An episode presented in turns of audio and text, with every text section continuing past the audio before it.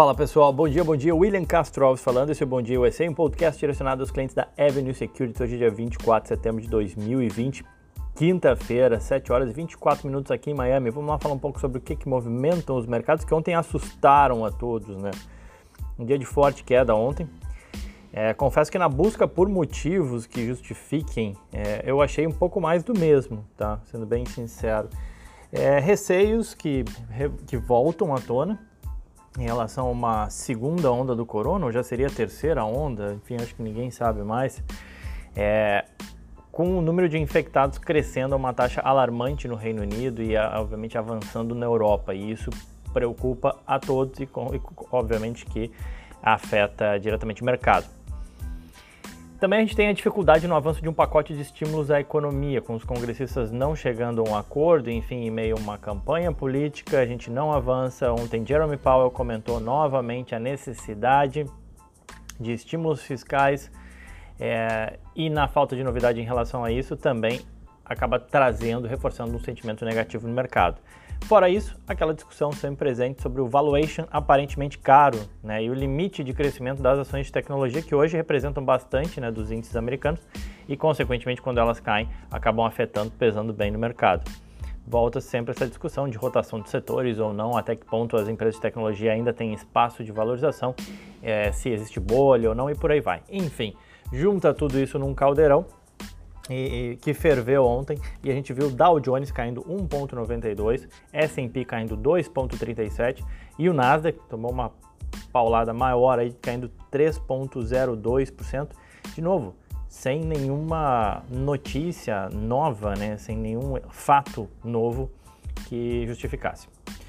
Todos os setores tiveram queda ontem, apesar das manchetes focarem mais nas empresas de tecnologia pela sua relevância hoje nos índices, né? Mais uma vez o setor de energia, e aí entenda-se petróleo, foi destaque de queda, com ações, por exemplo, como da Marathon, né, que tem postos de gasolina aqui nos Estados Unidos, a MPC caiu 7.4%, a Valero, a VLO 6.1 de queda também, com uh, distribuição de combustível aqui nos Estados Unidos, a Occidental Petróleo 6% de queda, EOG ah, Resources, que atua mais na produção, 5,4% de queda, Chevron CVX 4,7% de queda, Total 4,66% de queda. O XOP, né, o ETF que representa os produtores de petróleo, caiu 5,23% e o XLE ETF de energia caiu 4,52, tá? No ano, esses ETFs já acumulam queda de 55% e 50% respectivamente. O setor de tecnologia também foi mal, XLK caiu 3,12%, com ações como Tesla caindo 10%, CRM 4,7%, Apple e Netflix 4,2%, Amazon 4,1%, Nvidia 4%, AMD 3,8%, Microsoft 3,3%, só para citar algumas. O S&P e o Dow Jones já caíram 7,5% e 5,9% no mês, né? Queda de 7,5% do S&P e 5,9% já no mês, a queda do Dow Jones. O Nasdaq já caiu 9,7% nesse período. Ações como Facebook, Amazon, Apple, Netflix, Google, Microsoft caem pelo menos 11% em setembro. Quem acompanha salas de análise, eu já tinha comentado em agosto, né, que setembro historicamente e estatisticamente ele é um mês negativo. Junta-se a isso, né, um período de eleição, a gente tinha alguns ingredientes aí que justificariam de fato um setembro menos promissor. Obviamente que olhando a estatística, normalmente a queda no mês de setembro ela não é tão forte como a gente está vendo agora nesse mês, tá? Importante que se diga isso também. E lembrando, salas de análise comigo e com o Bo Williams, o Bo foca mais na parte dos gráficos, começando todo dia às 10h30 e comigo às 9h45, onde a gente fala um pouco sobre economia e fundamentos de algumas empresas. Todos convidados, para quem não pode assistir, lembrando que as salas sempre ficam gravadas, né? Tudo aquilo que a gente comenta fica lá gravado e você pode acessar quando você bem entender, tá bom? Ah, e para a gente encerrar ainda falando sobre ontem, né, o dólar, num dia marcado por temores em relação à economia global, a moeda norte-americana superou a barreira dos 5,50, fechou no maior nível em quase um mês. O dólar encerrou a quarta-feira vendido a 5,58, uma alta de 2,18%, com a bolsa de valores também brasileira fechando aí no menor nível em três meses. É, essa foi a, a, quarta sessão seguida de alta do dólar, que fechou na máxima do dia. Para hoje, bolsas mundiais operam em baixa nessa manhã, em meio aí a crescente preocupação sobre o impacto de uma segunda onda de casos de corona. Né? Na Ásia, a gente viu Coreia do Sul liderando as perdas, o índice COSP fechou com uma queda de 2,59. As ações caíram no país depois que um oficial local foi morto por tropas da Coreia do Norte. A primeira vez desde julho de 2008 que um civil coreano, sul-coreano, perdão, foi morto na Coreia do Norte.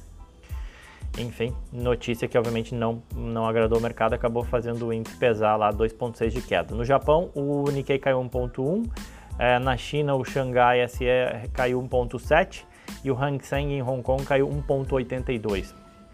Na Europa, o avanço dos números de casos é, da doença do corona né, pesam sobre o sentimento do mercado. O número de casos diários no Reino Unido subiu 25% de um dia para o outro, segundo a BBC. O país reportou ontem 6.178 casos, uma alta aí uh, ante os uh, uma alta aí de 1.252 novos casos aí em relação à, à terça-feira. Ao mesmo tempo, a gente tem dois ministros alemães que estão em quarentena depois de terem tido contato com pessoas infectadas pelo vírus. E aí na Europa a gente vê os índices recuando. 0,89 na média, o estoque 600, na Alemanha 0,53, Paris 0,68 de queda, Londres 0,75 e na Itália 0,31 de queda. Os futuros americanos que estavam em queda, agora aparentemente estão operando ali perto da estabilidade, só o futuro do Nasdaq, falando, desculpa, o futuro do S&P operando estabilidade, o futuro do Nasdaq apontando uma queda de 0,22. Nas commodities, o minério de ferro mostra alguma recuperação, subindo 0,33 na bolsa de Dalian e o petróleo em queda, com o WTI recuando 0,9. Hoje, em termos de agenda, a gente tem às 9h30 pedidos de auxílio-desemprego e às 11 horas vendas de casas novas. É, a gente também tem alguns resultados. Hoje o Costco, né, uh, COST, aquele grande supermercado de descontos, de, de, de, você compra em grande quantidade, divulga resultados hoje depois do fechamento, lucro por ação esperado de 2 dólares e 85 centavos, a Accenture, ACN é o código dela, eu comentei dela quando eu falei das Cash Kings, ela é uma empresa cheia de caixa. Divulga seus números agora pela manhã. CarMax, a maior revendedora de carros aqui dos Estados Unidos, divulga agora pela manhã também, com lucro por ação esperado de 1 dólar, além ainda da empresa de cruzeiros uh, e cassinos, perdão, a Carnival Corporation e a BlackBerry, que também divulga hoje. Vamos lá avançando falando de resultados. General Mills, comentar dois resultados aqui. A General Mills, código GIS, é uma fabricante varejista, apresentou o resultado aí referente ao primeiro trimestre de 2021, né? O ano dela fiscal é diferente, já começou, batendo as estimativas do mercado. Receita encerrou em 4,36 bilhões de dólares, acima da média dos analistas que esperavam 4,21, uma alta aí na receita da empresa de 9% frente ao trimestre, uh, ao mesmo trimestre do ano anterior. Lucro crescendo 27%, ficou em 1 dólar por ação. Também bateu estimativas. Vale ressaltar que esse resultado foi uh, melhor, foi impulsionado aí por um desempenho operacional bom também e por ganhos em algumas das suas joint ventures e aí, enfim, números bons aí para General Mills. Além disso, a empresa resolveu aumentar o dividendo de 49 centavos para 51 centavos que ela vai pagar. O fluxo de caixa das operações também cresceu 2%, com 581 milhões de dólares sendo gerados aí de caixa no trimestre, a General Mills. E aí você está se perguntando, poxa, mas quem é essa tal de General Mills? Eu, eu tenho certeza que você conhece ela. A General Mills ela fabrica e vende vários produtos alimentícios. Algumas das marcas delas, super conhecidas, sorvete Häagen-Dazs, aquele iogurte Yoplait, ou Yoplait, o cereal, ou aquele, é, o cereal Cheerios, aquelas barrinhas né, que você compra no supermercado da Nature Valley, né, uma marca verde, enfim, uma, uma, embalagem verde, acho que é super conhecida. E também, para quem não sabe, em 2012, a General Mills comprou uma marca brasileira bem conhecida de todos, a Ioki. Então a General Mills é dona da Ioki. Ela comprou por 2 bilhões de reais em 2012, hoje ela é dona da Ioki. É, em geral, a General Mills atua em cinco segmentos. Aí. Ela divide a operação dela em América do Norte, lojas de conveniência, que ela também tem, Europa e Austrália, Ásia e América Latina e o segmento PET. Então ela chega a oferecer desde pizza, iogurte, passa por cereal, cereals, né, de café da manhã é, e rações para animais também. É uma empresa centenária, fundada em 1866, sediada em Minnesota. Ela conta com 35 mil funcionários, chegou a entregar 17,6 bilhões de dólares em receita em 2019. Então, uma empresa bem grande. O valor de mercado é de 35 bilhões de dólares. E segundo o site de relações com investidores da empresa, ela tem pago dividendos de forma ininterrupta pelos últimos 120 anos. É isso mesmo que você ouviu, 120 anos de pagamento de dividendos, ou seja, desde 1900, segundo o site de relações com investidores, a General Mills vem pagando dividendos aos seus acionistas. Seguindo, indo para o mercado imobiliário americano, que eu falei que ia comentar na live de ontem, vamos aqui falar da KB Home, ou KB Home. O código dela é KBH.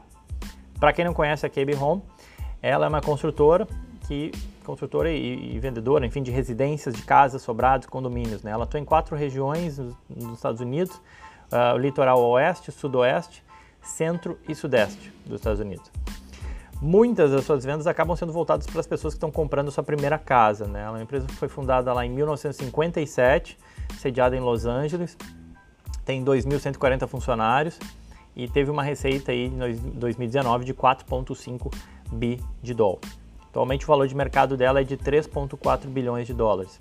Ela está entre as 10 maiores do segmento de construção residencial, que tem como as duas maiores, né, as duas principais empresas construtoras de residência dos Estados Unidos é a DR Horton, a DHI, e a Lennar, L-E-N. A KB Home, KBH, né, o código dela, lembrando, é, ela apresentou um resultado ontem melhor do que esperado. As receitas encerraram em aproximadamente 1 bilhão de dólares, batendo as expectativas do mercado, mas com uma queda aí de 14% frente ao trimestre do, uh, do ano anterior. É, mas ela teve vários pontos positivos aí no resultado. O preço médio das casas ficou em 384, quase 385 mil dólares, uma alta aí de 0,8%, algo que eu comentei na live ontem de, de começar a ver aumento de preços de residência por conta dos estoques que estão baixos hoje aqui nos Estados Unidos. O lucro por ação ficou em 83 centavos, uma alta de 14% e também bateu as estimativas do mercado. A companhia reportou que nas últimas três semanas de setembro, pedidos aumentaram em 32% versus o mesmo período do ano anterior, então isso chamou, chamou atenção. E a taxa de cancelamento caiu de 17% para 12%, o que implica uma melhora na gestão de vendas também. Em paralelo, as margens de lucro operacional da construção residencial também aumentaram, 150 bips, como a gente fala, né, 1,5 pontos percentuais. Então, hoje a margem de lucro operacional da empresa é, alcançou próximo a 9%, 8,9%, né, quase 9% praticamente. É, a companhia se beneficiou de uma forte demanda por habitação, que ajudou ela a retomar atividades de aquisição e desenvolvimento de terras e lotes também. Apesar de números bons, a empresa, as ações caíram ontem 7,5%. A única notícia que eu vi para justificar essa queda uh, depois do resultado foi a mudança na recomendação do KeyBank a respeito da companhia de compra para neutro. Essa é a KB Home. Vou falar um pouco mais sobre ela e sobre o setor imobiliário hoje na live de, na live de hoje. É, e para a gente acabar, falar do ETF, de um ETF que representa o setor, o ITB, o código dele, né, o ITB, é o iShares US Home Construction ETF. O ITB é o ETF mais famoso e o maior do segmento de construtoras, oferecendo uma exposição a 47 empresas desse segmento de home builders, né, de construção nos Estados Unidos. Taxa de administração de 0,42, normal. É, tem 47 é, ações na carteira. Apesar disso, as 10 maiores ações da carteira representam 60% da carteira como um todo, ou seja, ele é um fundo, ele é um ETF bastante concentrado, né? As 10 maiores representam aí 60% do todo. 40% da carteira está alocado em large caps, 30% em mid caps e os outros 30% entre as small e micro, micro caps, então está bem dividido em termos de tamanho das empresas. 100% das empresas americanas. Principais posições: DR Horton, Lennar e NVR. NVR são as três maiores construtoras aqui dos Estados Unidos, mas ela acaba também tendo empresas como Home Depot, uh, Sherwin-Williams, a, a Lowe's, todas elas aí de materiais de construção, pintura, reforma e por aí vai. Paga dividendos trimestrais, apesar do yield atualmente ser baixo, 0,4%. No, no ano, o ETF se valoriza 21% e em 5 anos, 102%. Ele é uma alternativa para quem quer surfar o bom momento vivido pelo segmento imobiliário americano sem ter que necessariamente correr o risco de uma única empresa ou apostar em uma única empresa. tenho foco, obviamente, nas empresas que atuam na construção e não no recebimento né, de aluguel, por exemplo, ou mesmo nos REITs que atuam no investimento imobiliário. Eu vou falar isso nos próximos dias. É, tem, tem outras alternativas também. O, o ITB é mais voltado aí para construção, tá? Fico por aqui então, pessoal. Convido todos a ouvirem amanhã. O Breno vai falar uh, no podcast sobre a Peloton, uma empresa da nova economia. Né? A gente falar de algumas empresas dessa nova economia. O Breno vai começar falando e apresentando na live amanhã sobre a Peloton, tá bom? Era isso então, pessoal. Quem quiser pode me seguir no Twitter e Instagram, Will Castro Alves. Uh, fico por aqui, forte abraço.